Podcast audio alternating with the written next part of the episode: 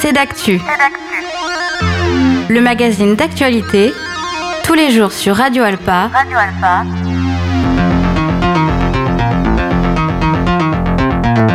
Présenté par Robin Hulin.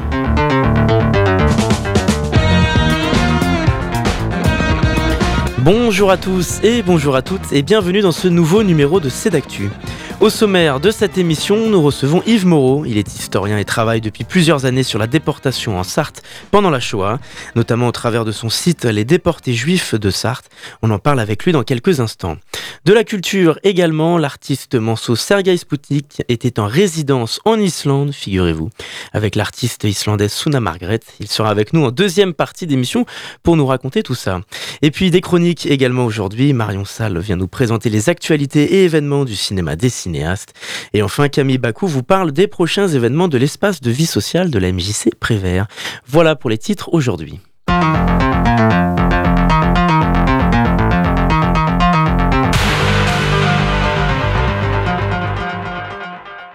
Bonjour Yves Moreau. Bonjour. Merci d'être avec nous. Vous êtes historien, spécialiste de la déportation et de la Shoah en Sarthe.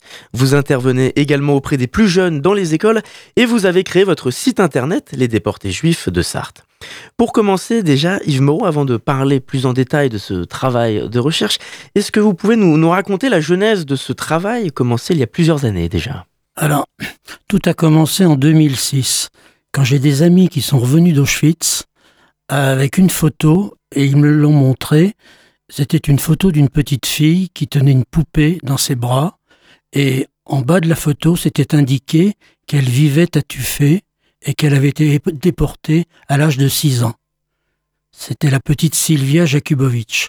Et cette photo a eu un effet euh, traumatique sur moi. Je me suis demandé ce qui se passait parce que jamais personne n'avait parlé de déportés dans mon village et j'imaginais qu'on avait été épargné par cette horreur. Et malheureusement non, il n'en était rien. Donc j'ai commencé ces recherches sur le, village de Tuffet où j'ai découvert que 23 personnes avaient été arrêtées et déportées en 1942.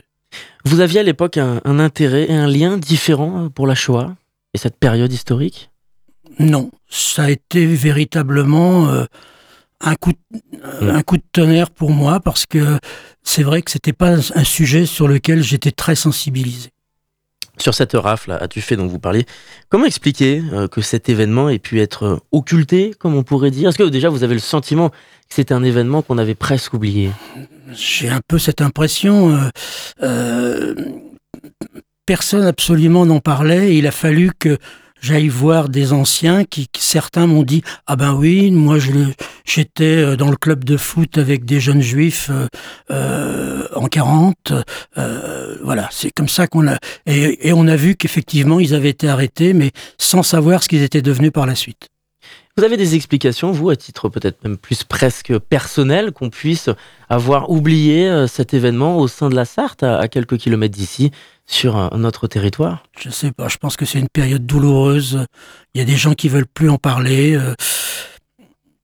J'ai pas eu l'impression que la, la, population de Tuffet ait participé à, cette, euh, à ces arrestations, à des dénonciations, des choses comme ça. Je pense pas, euh, d'après mes, mes, mes, recherches, non. Mais il n'empêche que beaucoup de personnes de cette époque-là ne veulent plus l'évoquer. Votre site internet que vous avez créé il y a 10 ans recense près de 1300 Sartois déportés, cachés, donc Sartois être nés en Sarthe ou alors qui ont euh, vécu et habité en Sarthe à un moment de leur vie. De quelle manière vous travaillez pour ce travail, ce projet de recherche? Alors donc je vous l'ai dit, je commençais par euh, rechercher tout ce qui concernait le village de Tuffet. Et la, donc je suis allé aux archives départementales parce que c'était la première chose. Alors le tout premier, c'est que les gens que j'ai rencontrés m'ont donné des noms de personnes euh, phonétiques et j'ai tapé sur internet ces noms euh, avec plusieurs formes d'orthographe et j'ai découvert quelques quelques personnes qui étaient recensées sur internet et après donc je suis allé aux archives départementales où là il y a euh, une masse de documents énormes qui a été sauvegardée puisque rien n'a été brûlé à la libération. Vous avez, euh, vous travaillez également euh, pour, avec le mémorial de la Shoah. Vous êtes allé à Paris euh, pour travailler là-dessus. Vous travaillez, vous allez également en Bretagne, puisqu'il y a une histoire assez commune. Hein. Beaucoup de, juifs déportés sont allés fuir en, en, Bretagne. Vous avez aussi rencontré Serge Klarsfeld. Mm. Comment est-ce que, qu'est-ce que c'est ces travaux Qu'est-ce que cette rencontre avec Serge Klarsfeld? Donc, on, on, rappelle, célèbre historien, très célèbre avocat, défenseur de la cause des déportés juifs en France. Qu'est-ce que cette rencontre a pu apporter dans ce, ce projet, ce travail de recherche? C'est-à-dire que j'ai voulu vraiment euh, savoir le maximum de choses sur ces personnes. Et euh, à un moment, je butais et je me suis dit peut-être que Klarsfeld pourrait m'aider, puisque lui, il avait déjà fait un recensement des 76 000 déportés juifs de France. Et il m'a apporté son concours et il m'a apporté surtout son soutien auprès de certaines personnes qui m'ont ouvert leurs portes. Vous avez le sentiment qu'au travers de ce travail, vous êtes euh, précurseur de, l'histoire de la Shoah au sein de la Sarthe, dont on a peut-être trop peu parlé pendant des décennies? Je suis pas précurseur, mais je me dis que euh, actuellement, les, derniers euh, survivants sont en train de disparaître et je me veux un relais de ces personnes. Vous expliquiez dans la presse il y a quelques mois que vous êtes attaché à la plus grande rigueur. Pas question euh, de remettre en cause des informations qui puissent être contestées. Qu'est-ce qu'il y a de plus difficile dans ce long travail de, recherche et d'archives, Yves Moreau, selon vous? Euh, Ce qui est difficile, c'est quand on a des informations différentes pour un même euh, fait. Et de savoir lequel est le bon, c'est quelquefois assez long et assez compliqué. Donc quand je ne le sais pas, je mets les différentes informations et le jour où j'ai la certitude qu'il y en a une qui est la vraie, je supprime les autres. Vous tentez également de, rencontrer des rescapés, aussi des descendants, des familles de descendants? Oui, tout à fait. Tout à fait. J'ai rencontré des familles de déportés, euh, j'ai rencontré des descendants de ces familles. J'ai rencontré aussi euh, des descendants des justes, parce qu'on n'a pas, on faudra qu'on parle de ça aussi, des justes parmi les nations, des gens qui ont sauvé des juifs pendant la guerre. Allez-y, parlez-en. Donc ça fait partie de votre travail? Qu'est-ce que vous entendez euh, par là? Bah, Ça fait partie, c'est-à-dire que pour certains, j'ai participé à la à l'étude historique de de ces faits de sauvetage. Hmm. Non, allez-y. Je vous ai interrompu. Donc j'ai trouvé des, j'ai rencontré des, j'ai cherché les personnes qui ont sauvé, et puis des témoins de l'époque, et, après les familles de ces personnes qui ont pu pour m'apporter des documents ou, ou, des informations supplémentaires. Alors il y a quelques instants, vous euh, parlez un peu des difficultés, mais d'un point de vue du travail, de la rigueur. Est-ce qu'également, d'un point de vue humain, il y a des choses marquantes dans ce travail que vous avez démarré il y a plus de 15 ans maintenant? Oui, enfin, ce qui me glace toujours, c'est de voir les photos d'enfants, euh, qu'on ait pu s'attaquer à des, êtres euh, sans défense comme ça. c'est vraiment pour moi euh, l'horreur absolue. Et vous intervenez également auprès des plus jeunes dans les écoles. Sur quoi portent vos interventions, justement? Alors, quand je vais dans les, dans les classes, c'est souvent quand il y a des dossiers de juste parmi les nations, parce que on associe souvent ces classes primaires euh, à la cérémonie de remise de, de, la, de la médaille. Et donc, je viens avant expliquer aux enfants ce qu'il s'est passé, parce que si on les amène dans une cérémonie où ils comprennent rien, euh, à mon avis, c'est pas la peine. Quoi. Donc, je, les, je leur explique mmh. le, le déroulé de l'historique et, les intervenants, les auteurs de, des sauvetages et des enfants sauvés en général. Et qu'est-ce qu'il en ressort? Quel est le regard hein, des plus jeunes, des plus jeunes générations sur ce passage de notre histoire? Euh, La majorité sont incrédules. Beaucoup d'enfants me disent mais monsieur c'est pas possible qu'on ait c'est pas vrai qu'on a tué des enfants. J'ai dit et c'est là que évidemment je, suis obligé de dire oui. Selon un sondage de Sean Consulting en 2020, on estime que 16% des Français n'ont jamais entendu parler de la Shoah, dont 25% des moins de 38 ans, et 57% d'entre nous ignorent le nombre de juifs tués pendant la Shoah. Il y en a eu 6 millions. Yves Moreau, en tant qu'historien, comment est-ce que vous interprétez ces chiffres? Comment expliquer cette perte de mémoire collective, selon vous? Je pense que les événements qui se sont passés il y a 80 ans euh, ne sont plus dans la mémoire collective. Ils sont dans la mémoire de quelques personnes qui ont été concernées. Ils sont dans la mémoire euh, de la communauté juive. Euh, mais je pense que c'est pas un sujet majeur. C'est c'est trop loin. Il y a plus de, il y a, plus de survivants pratiquement. Euh, non, c'est pas. Je pense pas que ça motive beaucoup les jeunes actuellement. Et c'est quelque chose qui vous inquiète? Oui, bien sûr. Parce que ce travail que vous menez depuis des années, est aussi dans le but de conserver, de permettre que certains passages les plus sombres de notre histoire ne tombent pas dans l'oubli, comme vous l'avez dit, mais parfois pire aussi qu'ils ne tombent pas dans la désinformation à l'heure d'aujourd'hui. Bah écoutez, euh, à l'heure où l'antisémitisme remonte de plus en plus, euh, c'est vraiment une inquiétude pour moi euh, que les gens oublient à quoi ça a pu mener hein, d'avoir tué 76 000 personnes, dont plus de 11 000 enfants en France, et 6 millions de personnes dans toute l'Europe. J'allais vous le demander, quel est votre sentiment sur cette recrudescence des actes antisémites en, France depuis le début de la guerre en Israël et Palestine il y a deux mois? Je, je pense que certaines, euh, certains partis français euh, se voilent un peu la face et veulent ne voir qu'un côté de l'horreur dans le conflit franco-israélo-palestinien. Et quel est votre regard sur la présence du Rassemblement national à la marche contre l'antisémitisme le 12 novembre? La, la présence de l'extrême droite à une marche contre l'antisémitisme envoie-t-elle un, un message inquiétant tout simplement pour la société? Est-ce qu'elle rappelle aussi des heures sombres? Vous qui travaillez plus globalement également sur les années 30, les années 40 Alors, j'ai été assez surpris parce que Serge Klarsfeld, interrogé sur ce sujet, a dit que lui, euh, c'était quelque chose qui concernait toute la société française, l'antisémitisme, et que plus il y aura de gens à participer à ces marches contre l'antisémitisme, euh, mieux ce sera. Et donc lui pense que même si le Front National y participe, c'est pas euh, grave pour l'instant. Moi, je pense que c'est peut-être pour se donner euh, une image de respectabilité, mais euh, c'est compliqué. J'avoue, je, je suis très dubitatif sur ces.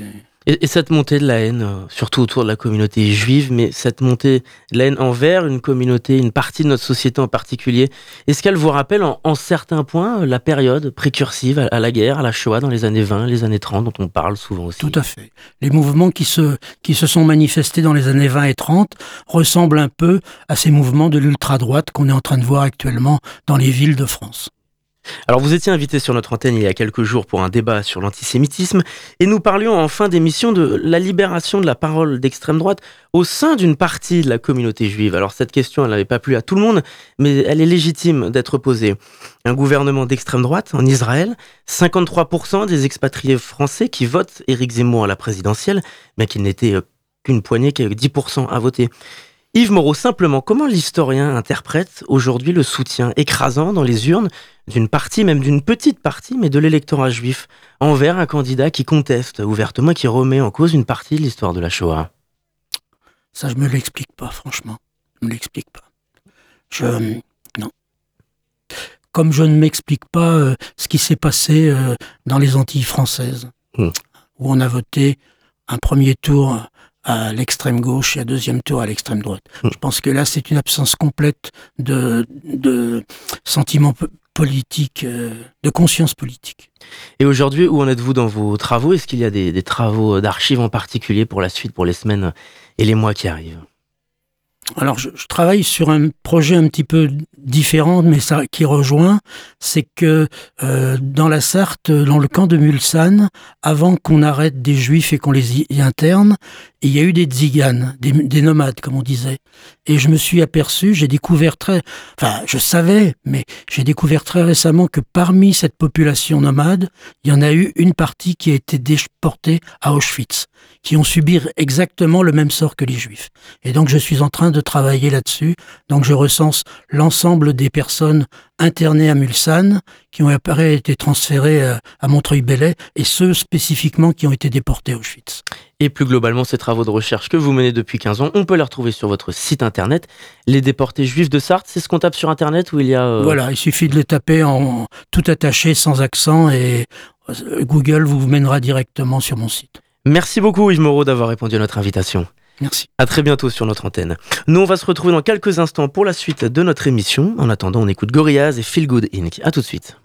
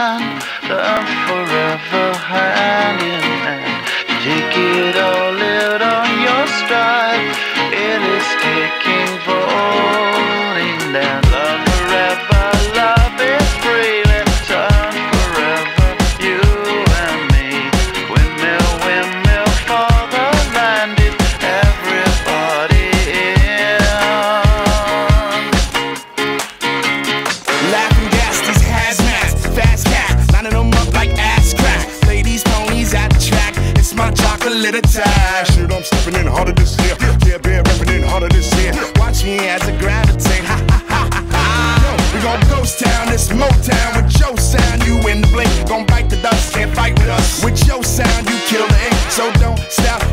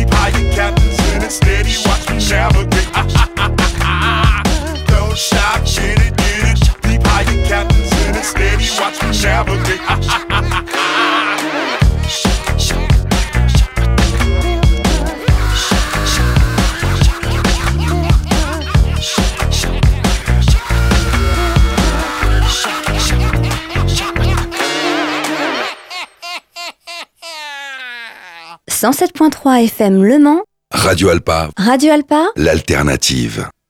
Vous êtes toujours dans l'émission C'est d'actu et il est temps de parler des actualités des cinéastes avec notre chroniqueuse. Bonjour Marion Salle. Bonjour Robin. Comment allez-vous? Bah écoute, ça va. Vous êtes assistante de communication pour le cinéma des cinéastes, je suis précis, et cette semaine, vous nous parlez du festival Aux écrans du réel que vous nous aviez euh, présenté la semaine dernière, mais il est toujours en cours jusqu'à ce week-end. Voilà, exactement, ça finira le dimanche 3 euh, décembre. Donc le festival Aux écrans du réel, pour remettre un peu dans le contexte, c'est un festival qui met en avant les films documentaires, et donc effectivement, il est toujours en cours. Alors ce soir, par exemple, vous pourrez voir le film État limite de Nicolas Peduzzi, qui fait un état des lieux du service public en hôpital à travers euh, notamment le docteur Abdelkader, qui est psychiatre à la fois aux urgences en service de réanimation et aussi à la fois au service des patients atteints de troubles mentaux. Et ce documentaire, il nous montre comment, malgré le manque de moyens et les impératifs de rendement qui tuent à petit feu les services publics, les médecins s'efforcent quand même d'apaiser les maux. Et ce film, il est d'une grande qualité. Il a été présenté cette année au Festival de Cannes à l'Acide. Alors, nous aurons le plaisir d'accueillir le réalisateur Nicolas Peduzzi ce soir, c'est à 20h, pour répondre à nos questions sur le film. Et à partir de jeudi jusqu'à samedi, vous pourrez également retrouver une multitude de documentaires choisis avec soin par l'association Chroma qui organise le festival sur le thème Regard sur éclat d'enfance, enfance en éclat. Et si vous êtes des petits malins, vous comprendrez que c'est des documentaires qui ont pour thème le thème de l'enfance. Et enfin, dimanche, la sélection Films d'ici et d'ailleurs. Vous pouvez retrouver toutes les horaires des séances et plus d'informations sur les documentaires sélectionnés dans notre grille horaire et évidemment sur notre site internet dans l'onglet événements.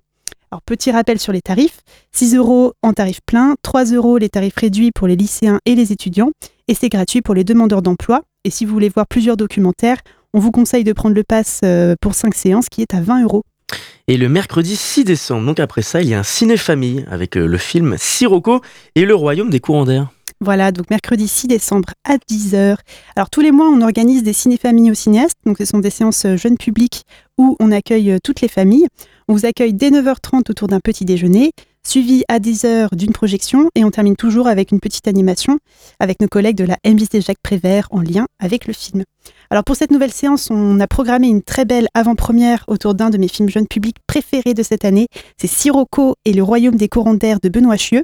Alors le réalisateur n'en est pas à son coup d'essai en termes de beaux films d'animation, il a également réalisé en 2019 Zébulon le dragon qui a régalé les enfants il y a quelques années ou encore Tantilda en 2013. Alors, Sirocco et le royaume des courants d'air nous embarquent dans un monde imaginaire en compagnie de deux sœurs, Carmen, 8 ans, et Juliette, 4 ans, qui découvrent un passage pour entrer dans leur livre préféré, Le royaume des courants d'air. Et en passant dans ce nouveau monde, elles se retrouvent séparées l'une de l'autre et transformées en chats. Carmen va se retrouver obligée d'épouser une horrible créature, tandis que Juliette va chercher de l'aide auprès de la cantatrice Selma, secrètement amoureuse du terrible magicien Sirocco, capable de contrôler les vents et les tempêtes. Alors, j'aurais bien aimé vous faire écouter la bande-annonce, mais ce film est tellement beau visuellement, ça serait presque du gâchis, même si les musiques sont assez merveilleuses. Alors, on a beaucoup parlé récemment de la sortie du nouveau film de Miyazaki, Le garçon et le héron. On retrouve un peu cette même beauté et cet univers qui fourmille d'idées à chaque plan dans Sirocco. Et si en tant qu'adulte, vous avez un peu de mal à regarder des dessins animés avec vos enfants, Sirocco, là, ça réconcilie tout le monde avec le cinéma d'animation. Je vous promets qu'il plaît autant aux enfants qu'aux adultes.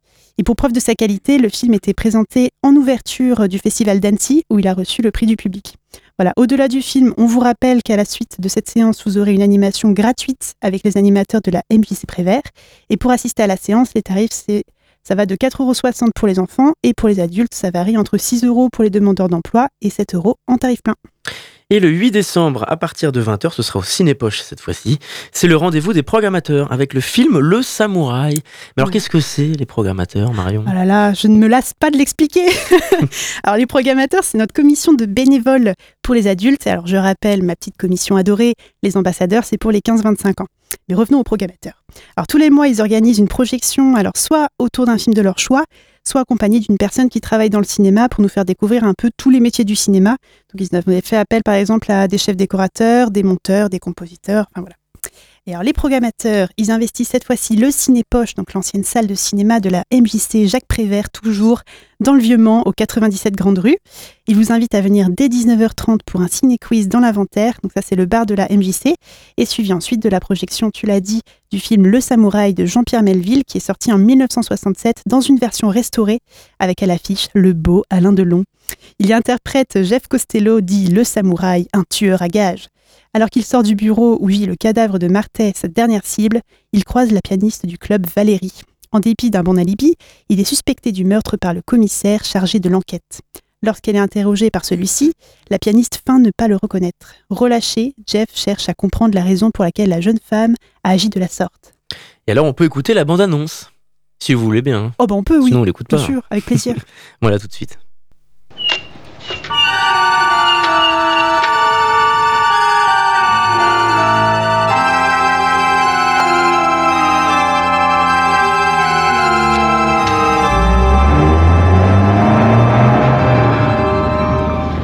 Qui êtes-vous Aucune importance. Que voulez-vous Vous tuez.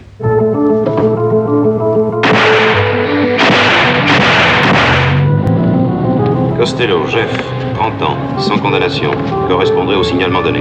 Ne portait aucune arme sur lui. Je peux m'en aller? Hélas.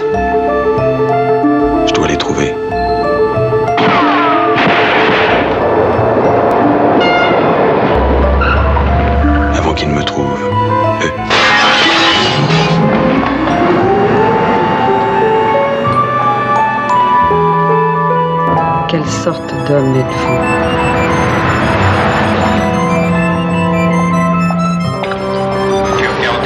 vient d'entrer dans l'immeuble du 1 rue Lord Byron. Qu'est-ce que je dois faire, chef? Rien. Je vais tout arranger.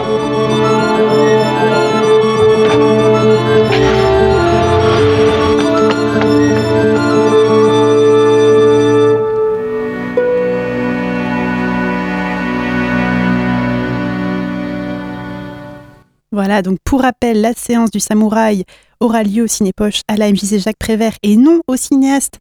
La séance, elle aura lieu à 20h, mais vous pouvez venir dès 19h30 pour un quiz autour du film. Et puis le 9 décembre, c'est une vente d'affiches. Et oui, c'est de 13h à 19h30. Alors à vos agendas, notez bien la date, vous nous la réclamez depuis plusieurs mois maintenant. Notre vente d'affiches biannuelle aura lieu le samedi 9 décembre à 13h30, euh, de 13h à 19h30 pardon, dans le hall du cinéma Les Cinéastes. Donc c'est l'occasion évidemment de se faire plaisir ou mieux de faire plaisir à la famille et aux amis. N'oubliez pas que c'est bientôt Noël. Alors pour les tarifs, c'est 6 euros la grande affiche. Donc en termes de taille, on est à peu près sur 140 par 160 cm, donc voilà, il faut prévoir quand même un, un, grand mur. Et 3 euros les petites, donc ça c'est plus ou moins un A3. Alors comme d'habitude, on est sympa au cinéaste, plus vous en prenez, plus on vous fait une fleur sur le prix, ou si vous en trouvez des abîmés, le tarif sera dégressif, on n'est pas des bêtes. Alors pour rappel, cette année, en belle affiche, on a eu Virgin Suicide en version restaurée, Le garçon et le héron de Miyazaki, le livre des solutions de Michel Gondry, Les feuilles mortes de Aki Kaurismäki, Le procès Goldman, Le règne animal, Killers of the Flower Moon, enfin bref, il y en a beaucoup. Et bien évidemment, toutes celles qui n'ont pas été vendues à notre précédente vente d'affiches en juillet. Vous pourrez trouver la liste des films, des affiches que l'on vend dans le hall. Et on vous conseille d'arriver à 13h pétante si vous voulez absolument avoir l'affiche de vos rêves. Et enfin, avant de se quitter, Mario, une dernière info. Mais oui, une dernière info. Alors, je vais essayer de pas pleurer. Et oui, dernière info avant de se quitter. Demain aura lieu le dernier jour de travail de Pascal, alias Pascal Ashnikov, notre cher projectionniste qui s'en va à la retraite, le bienheureux. Voilà, ça fait 20 ans qu'il navigue au cinépoche et ensuite au cinéaste. Moi, je l'ai personnellement toujours connu depuis 6 ans que j'ai rejoint les cinéastes. Il a toujours été accueillant et bienveillant avec nous. Il nous a tant appris que je voulais quand même lui rendre un petit hommage radiophonique. Voilà, donc c'est un peu un déchirement pour nous, même si évidemment on est ravis qu'il puisse prendre sa retraite. Oui, parce que voilà. pour les jeunes qui nous écoutent, euh, c'est pas pour tout de suite. N'hésitez pas, bah ouais, ouais, ouais. non mais n'hésitez pas à passer le voir en tout cas demain au cinéaste. Donc ce sera, il sera en caisse et je pense qu'il sera très heureux de vous faire un dernier coucou, même si on se doute qu'il reviendra au cinéma, mais cette fois-ci du côté des spectateurs. Voilà, donc merci Pascal pour ces belles années à tes côtés et à très bientôt, on en est sûr. Merci beaucoup Marion. Et évidemment aussi merci pour tout Pascal, comme vous l'avez dit, ouais, on espère vous revoir très très vite. Cette fois-ci, comme vous l'avez dit, de l'autre côté de la caisse, peut-être de l'autre côté de la cabine de projection. Parce que je pense qu'il a bien mérité d'aller voir autant de films qu'il le souhaite désormais. Ah, ça, oui. Nous, on va se retrouver dans quelques instants avec notre deuxième invité du jour, Sergei Spoutnik. Avant ça, on écoute Divine Comedy to Die Virgin. À tout de suite. If there's a war, I'll sleep with you before you get killed. That's what maidens do in books, and I'm a maiden. Oh, you do carry on about your virginity. Virginity's nothing. You can lose it riding a bicycle. I never knew that. I must be careful. I'm going to get a bicycle in London. Well, we've been going together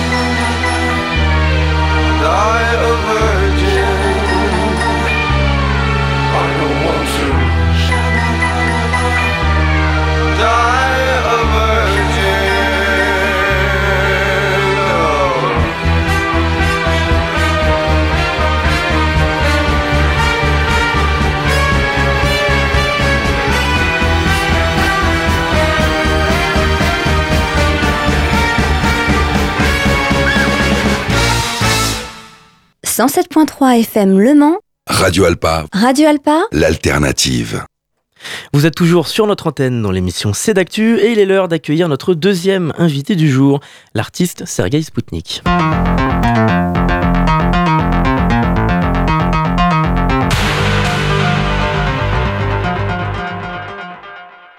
Bonjour Sergei Spoutnik. Bonjour. Merci d'être avec nous. Vous êtes sur notre antenne pour parler de vos projets musicaux. Vous avez eu la chance de participer à la deuxième édition de la résidence croisée Nantes-Reykjavik, je prononce bien, en Islande. C'était avec l'artiste Suna Margret qu'on a découvert en août lors des siestes Teriyaki. Donc cette résidence vient d'un appel à projet pour de la création et composition musicale proposée tous les ans pour des artistes solo de Nantes, mais pas seulement, de la région euh, des Pays de la Loire également. Alors avant de parler plus en détail de ce projet en Islande, parlons d'abord de vous, pour les auditeurs et les auditrices. Est-ce que vous pouvez euh, vous présenter davantage et surtout le, le style et l'identité musicale que vous abordez? Donc euh, voilà, moi c'est Sergei Spoutnik. Euh, justement, Teriyaki avait défini la musique que je fais comme étant de l'ambiante thérapeutique, avec une pointe d'humour je pense, mais bon voilà, c'est de la musique ambiante, dans le sens où il n'y a pas de rythmique, beaucoup de synthétiseurs, mais aussi beaucoup de voix, et notamment des, ce qu'on appelle des spoken words, donc c'est des, euh, c'est des voix parlées euh, que, que je joue et que je que j'utilise sur mes morceaux. Thérapeutique, alors c'est qu'il y a un, un bienfait également de vous écouter Euh, euh, c'est pas une recherche, mais apparemment c'est un résultat. avec, euh, apparemment, pour certains, c'est une musique qui pro- peut provoquer un certain bien-être. Mais c'est vraiment pas une recherche. Ce style, il, il représente selon vous aussi un- personnellement un, un état d'âme, une humeur, pour ne pas dire un, mood, si on veut parler un peu plus jeune Alors, euh, enfin, moi, en tout cas, quand je euh, compose, je, je cherche surtout à créer un univers. Euh, créer une bulle euh, euh, avec euh, des sentiments, des couleurs et, j'essaye d'y rester pour euh, l'unité qui est euh, l'album euh, ou euh, une série de morceaux en tout cas. Alors, est-ce qu'au travers de ce style musical, il y a aussi des thèmes, des thèmes en particulier que, que vous essayez d'aborder? Euh, oui, il y en a pas mal, notamment sur des identités euh, cachées et, euh, et sur. ouais, beaucoup sur l'identité en fait, au sens très large. Alors, parlons un peu plus près de ces projets musicaux désormais. Cette résidence croisée, elle s'est faite donc avec l'artiste islandaise Suna Margret, qui est venue en France, à Nantes, au Mans notamment. Est-ce que vous pouvez déjà nous présenter d'un peu plus près l'intention de ce, projet, cette euh, résidence entre deux artistes de culture euh, et d'horizons différents? Alors, si je me trompe pas, la genèse de ces résidences-là, c'est euh, l'ambassade de France à Reykjavik, qui a un chargé culturel qui est très actif et euh, qui multiplie les résidences croisées sur différents domaines, donc euh, la musique, euh, il y a aussi la littérature, euh, et euh, il y en a une aussi pour les plasticiens. Et donc à chaque fois, ça se fait avec une ville euh, différente. Et donc pour la musique, ça se fait avec Nantes. Et l'idée, c'est de. Donc, je pense que côté Reykjavik, c'est de faire connaître la culture islandaise en France. Et je pense que côté français, c'est l'opportunité pour les artistes d'avoir un temps des- euh, assez long. Alors pour les musiciens, c'est trois semaines. Pour les plasticiens, c'est trois mois. Ça dépend des pratiques, mais un temps assez long qui permet de créer. Et que ce soit une parenthèse un peu dans la vie de l'artiste. quoi. Il y a selon vous un, un riche potentiel entre guillemets d'artistes islandais en phase avec euh, la musique, la scène électro-française en particulier, à- découvrir donc en, en France et en, en Europe? Oui, alors c'est. Je repars avec un- ce, cet énorme mystère.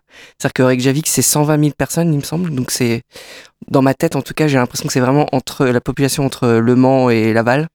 Donc c'est, ça reste une petite ville. Euh, bon, c'est quand même une capitale. Mais néanmoins. Il y fait a une- 40% du pays d'ailleurs, Ah oui, Reykjavik.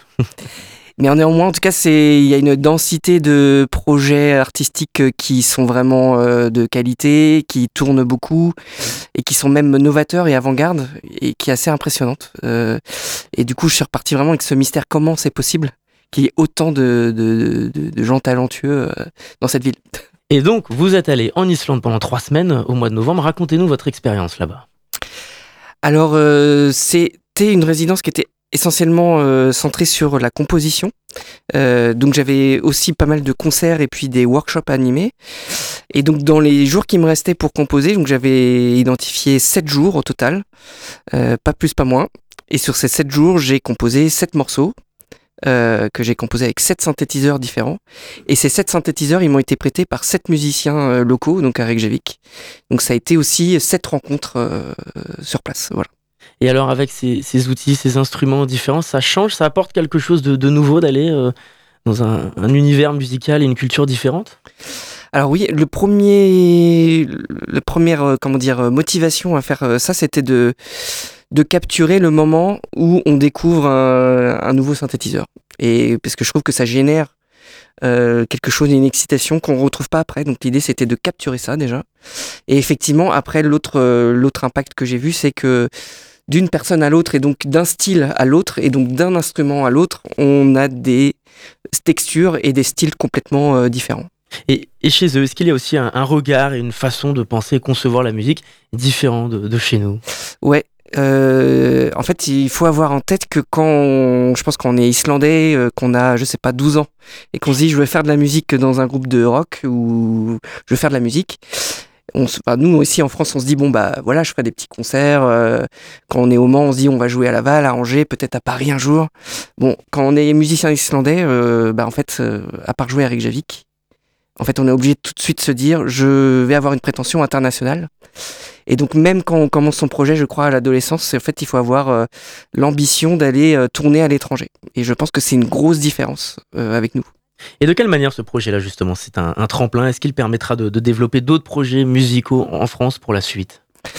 Euh, bah déjà factuellement ça m'a permis de me concentrer trois semaines sur euh, sur un album en fait. Donc euh, du coup euh, je repars avec sept morceaux donc il y a encore pas mal de travail dessus.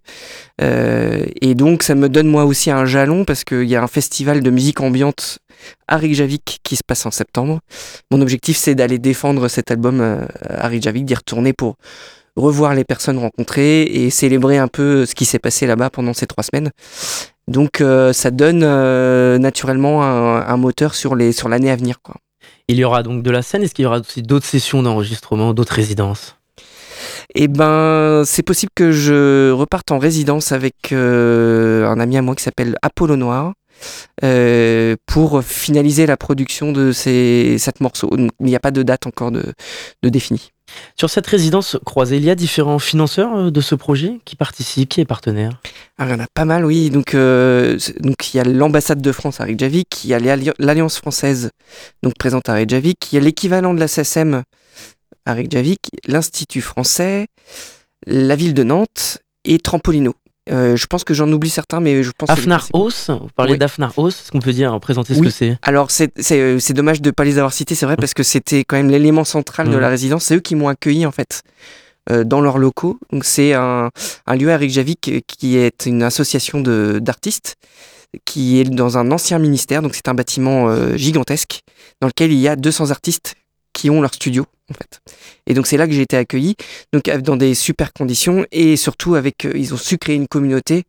Il y avait une, vraiment, une, vraiment une vie euh, au quotidien euh, et avec une entraide euh, vraiment incomparable euh, sur place. Donc oui, effectivement, Afnar House était partenaire aussi du projet. Donc c'est un lieu central de la culture à Reykjavik, de la culture musicale.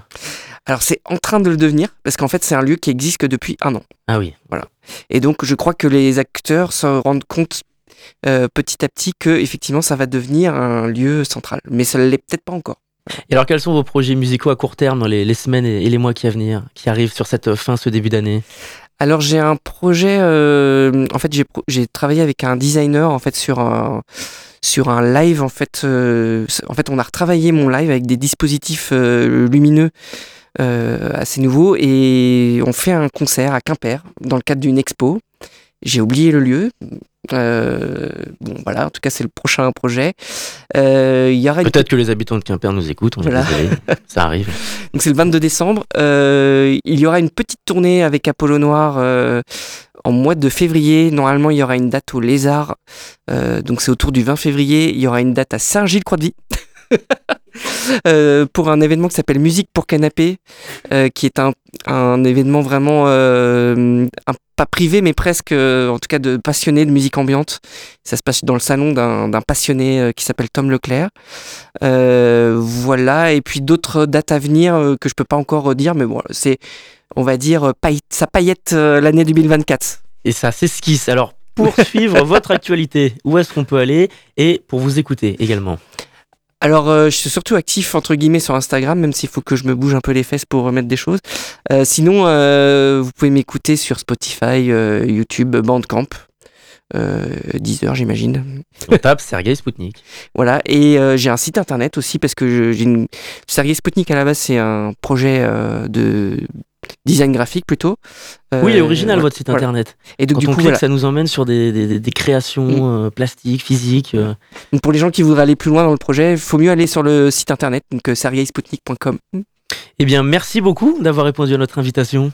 Merci beaucoup. Et à très vite sur notre antenne. Il est l'heure de notre côté de terminer cette émission et de retrouver Camille Bakou pour les actualités de l'EVS et de la MJC Prévert.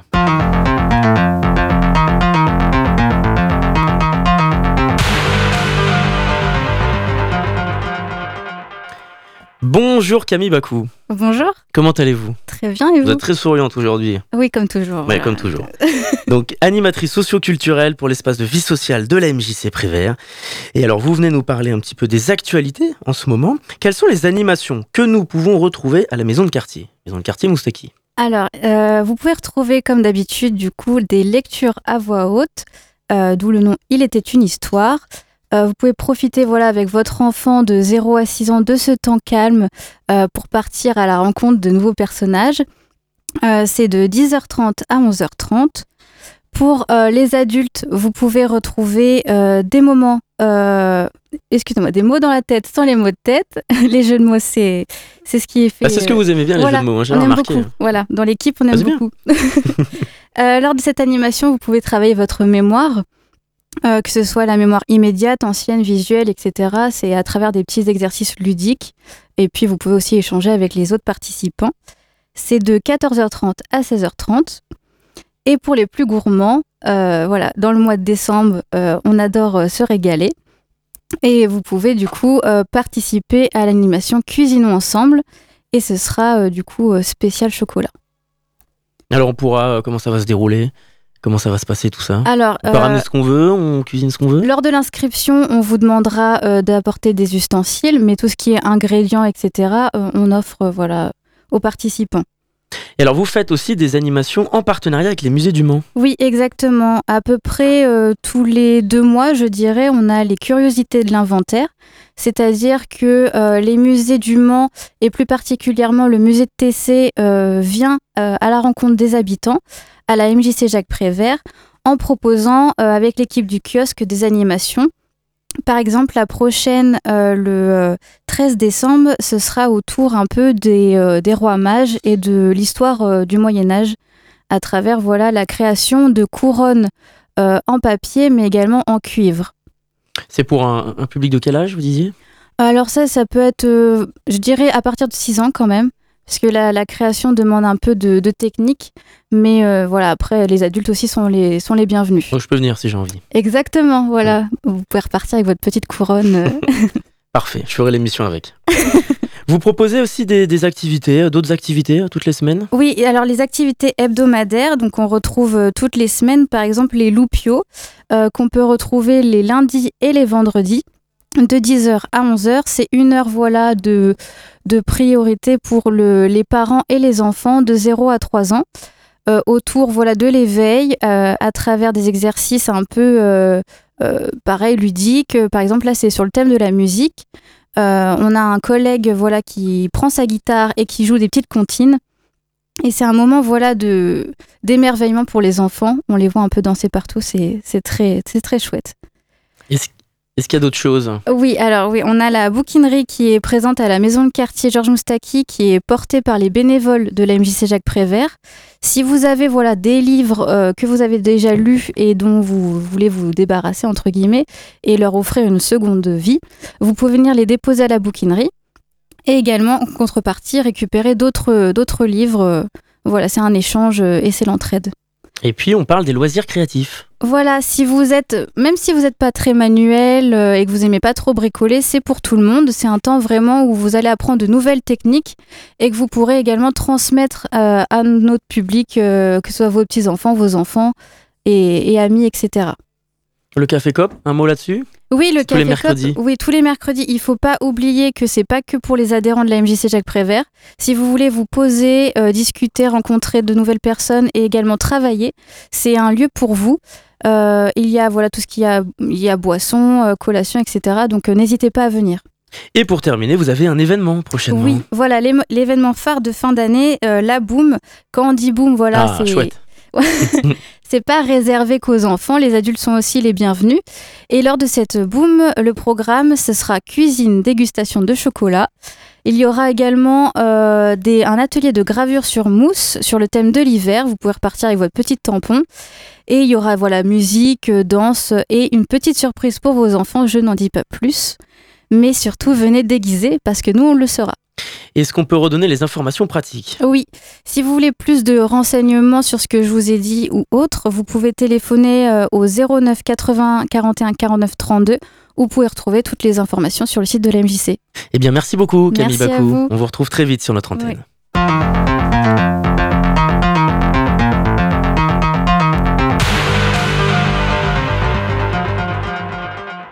C'est la fin de cette émission. Vous pouvez la réécouter en podcast sur radioalpa.com et sur toutes les plateformes d'écoute. Tout de suite, c'est l'émission L'Amphi avec Charlie Pless. Et en attendant, je vous dis à très vite sur notre antenne.